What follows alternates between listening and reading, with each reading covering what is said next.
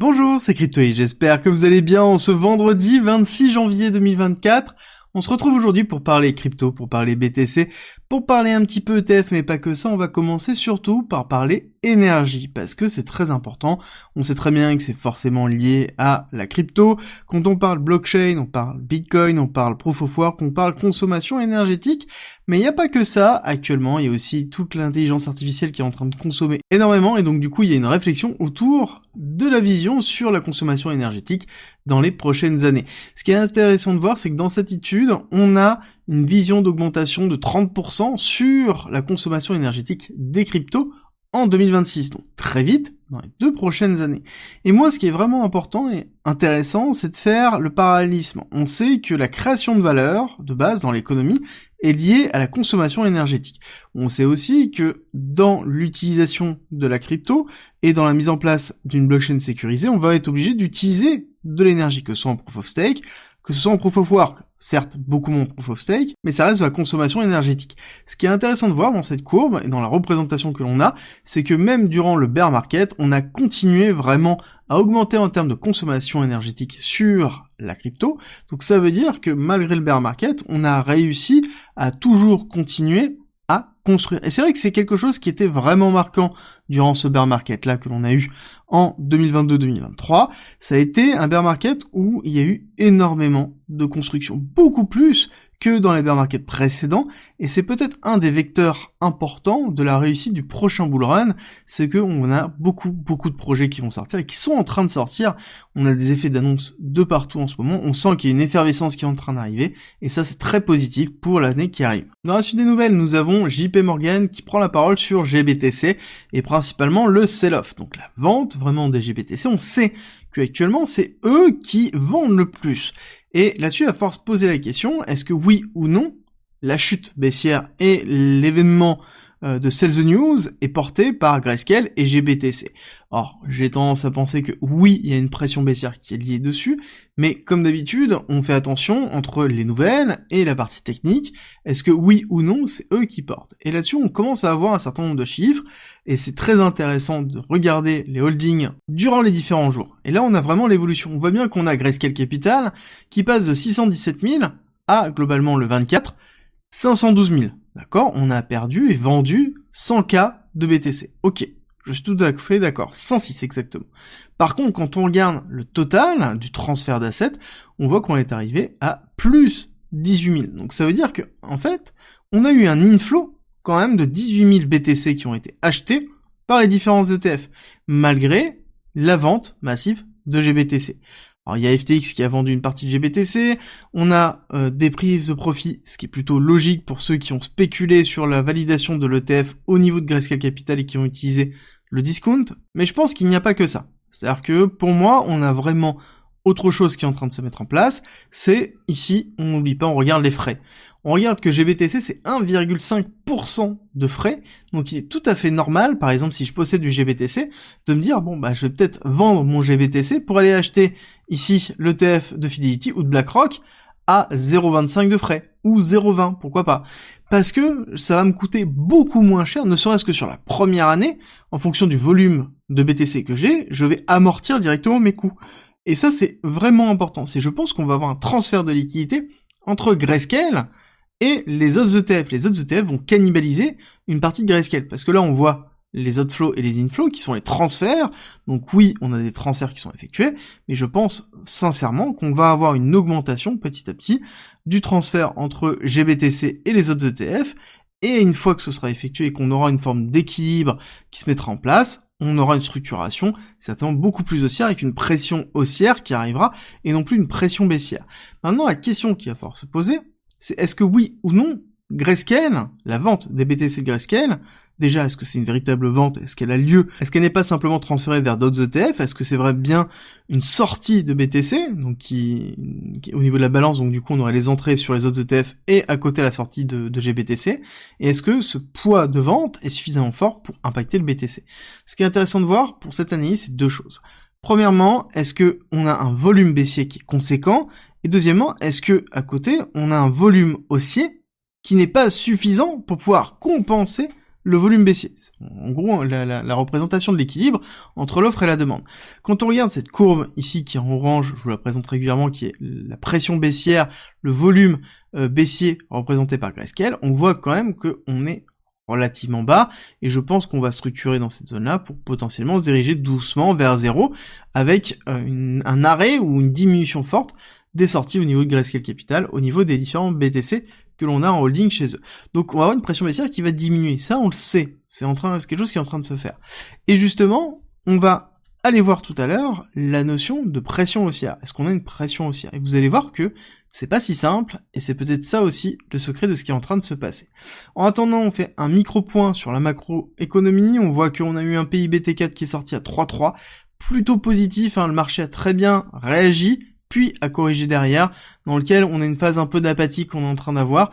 On n'a pas de réaction hyper haussière qui est en train de se faire au niveau du SP500, au niveau du Nasdaq non plus, et on a ici des couvertures qui sont en train de se mettre en place au niveau du VIX. Donc ça sous-entend aussi qu'on a une forme d'incertitude du marché qui serait plutôt cohérent par rapport à l'année qu'on est en train de voir pour 2024 au niveau des USA. On a les différents retours des sociétés, on voit que c'est pas si positif que ça, contrairement à tout ce qu'on a pu connaître sur 2024. Euh, il y a plutôt des bons points, mais ça n'empêche qu'on on a quand même euh, quelques grosses sociétés où on attendait des meilleures performances. C'est pas le cas, donc on commence à voir peut-être une petite inflexion au niveau de l'économie américaine. Et à savoir qu'en 2024, on a les élections américaines qui vont rentrer en jeu dans l'instabilité politique et l'instabilité économique du pays. Donc forcément, on va avoir une année 2024 qui va être compliquée pour les USA. Pour revenir sur le BTC, on est toujours dans cette phase ici de consolidation. Ce qui est intéressant de voir, c'est qu'on se retrouve actuellement en train de consolider au-dessus des 40 000 et quasiment au-dessus des 40 500 quand on regarde sur le CME, ce qui est plutôt positif. La question on va se poser, du coup, pour faire écho à ce qu'on a dit en début de vidéo et cette partie grayscale, c'est est-ce que oui ou non, on a du volume qui est suffisant pour pouvoir reprendre. Et ça, c'est plus l'order flow qui va nous donner des informations. Alors, on voit que oui, on a un open interest qui commence à reprendre. Donc, c'est-à-dire sur les futurs, on commence à avoir des personnes qui commencent à se repositionner. Ça reste faible, on n'a pas de réaccélération, mais on a une stabilisation avec une forme d'accumulation que l'on pourrait voir là. Donc on pourrait avoir un retour des leviers, donc ça veut dire un retour du volume futur sur le BTC qui permettrait derrière de faire de l'arbitrage et donc de pousser le spot à la hausse. Quand on regarde ici Kingfisher, ce qui est intéressant de voir, c'est que oui, on a aussi ici une agressivité au niveau du spot, donc on a un CVD qui se tient, alors qui n'est pas non plus euh, en pleine accélération, mais qui se tient. Donc ça veut dire que on a quelque chose qui est en train de se structurer. Est-ce que c'est suffisant? Quand on regarde ici les clusters de liquidation, court terme, on a l'impression que oui. Mais toujours, on prend un petit peu de recul, on prend par exemple sur les trois derniers mois, pour voir si les volumes qu'on est en train d'avoir en cluster sont suffisants et sont suffisamment forts par rapport à ce qu'on a pu connaître. Là, on voit que ce n'est pas le cas. D'accord? On voit que dans cette zone autour du prix, nous avons très peu de volume qui est en train d'avoir lieu. Donc ça sous-entend qu'on a un volume qui est relativement faible. Et c'est peut-être une des raisons qui explique pourquoi on a un BTC qui, ici, ne chute pas plus que ça, parce qu'on a une forme d'achat qui est en train de compenser, mais à côté ne réaccélère pas, parce qu'en en fait, somme toute, on a très peu de ventes, parce que tout est absorbé par les autres ETF, et à côté le marché. Après, c'est vrai qu'on a d'autres ventes. On a derrière toute la partie spéculation qui a surfé sur cette tendance, qui est en train de prendre des profits. On a les mineurs qui sont en train de prendre des profits en amont du halving pour faire de la trésorerie, ce qui est plutôt classique aussi. On est en capacité de pouvoir absorber le marché. Et ce qui est intéressant de voir aussi dans cette réflexion, c'est est-ce que on est dans une phase où potentiellement on va réintégrer ce range que l'on a depuis un certain temps en tête, hein, quand on hop, dézoome, on voit bien qu'on se retrouve ici dans une forme de déviation. On est en train de se heurter ici au support du range qui devient une résistance. On voit qu'on est en train de travailler très fortement. Et derrière, on n'arrive pas en fait à casser cette résistance, mais pourtant on la travaille fortement et on a un nouveau support qui a été créé ici de l'avant-dernière chute baissière. Donc là, pour moi, on est quand même dans une structuration qui est plutôt intéressante. Alors là-dessus, j'ai deux théories. La première, c'est déjà le fait de voir ça, le fait de regarder l'inflexion que l'on voit au niveau de, de, la vente de BTC au niveau de Grayscale Capital. Quand on regarde l'afflux aussi au niveau des ETF, alors il y a un afflux qui est constant mais qui est quand même légèrement en baisse, on n'a pas forcément gros attrait. Je pense que la pression va se calmer tout court. Et quand je vois ça, je me dis que, en effet, on est plutôt dans une forme de structuration comme on peut connaître ici, mais on n'est pas en week-end. Donc c'est pour ça qu'on attaque grandement cette zone-là. Donc là, j'ai deux solutions. Soit, en effet, on a un rejet fort, chose qui est assez faible en termes de probabilité pour moi, vu la structuration des liquidités qui sont en train d'avoir. Soit, si on prend un petit peu de recul, hop, on va se positionner ici, on va avoir autre chose. Ça va être une réintégration sur ce support, ici, un ribbon, et potentiellement aller chercher toute la liquidité qui se trouve ici, pour aller retester cette partie-là, et faire le mouvement baissier. Pourquoi? Parce que si on regarde bien la structuration du mouvement, ce qui est intéressant de voir, c'est qu'on a vraiment une grosse impulsion baissière en retracement et une deuxième grosse impulsion baissière. Donc là, la question qu'il faut se poser, c'est est-ce que c'est la finalité de cette impulsion baissière, à savoir que quand on regarde la deuxième impulsion baissière, on a atteint le 0,618. Pour moi, c'est relativement faible. On devrait atteindre plus bas. Les targets plus basses, quand on les regarde, elles sont quand même très basses. Hein. La 1 et la 1.1, c'est dans les 36 000, 35 000. Donc, ils sont des grosses targets qui correspondent au cycle de liquidité qu'on a eu ici. Et la grosse target aussi, le nombre d'or, l'extension de Fibonacci 1,618 au 31 100. D'accord? Donc pour moi, c'est les grosses targets de continuité de cette première tendance, de cette première impulsion baissière. Mais pour ça, c'est vrai qu'on pourrait très bien aller retester le point bas de cette impulsion pour faire une continuité baissière.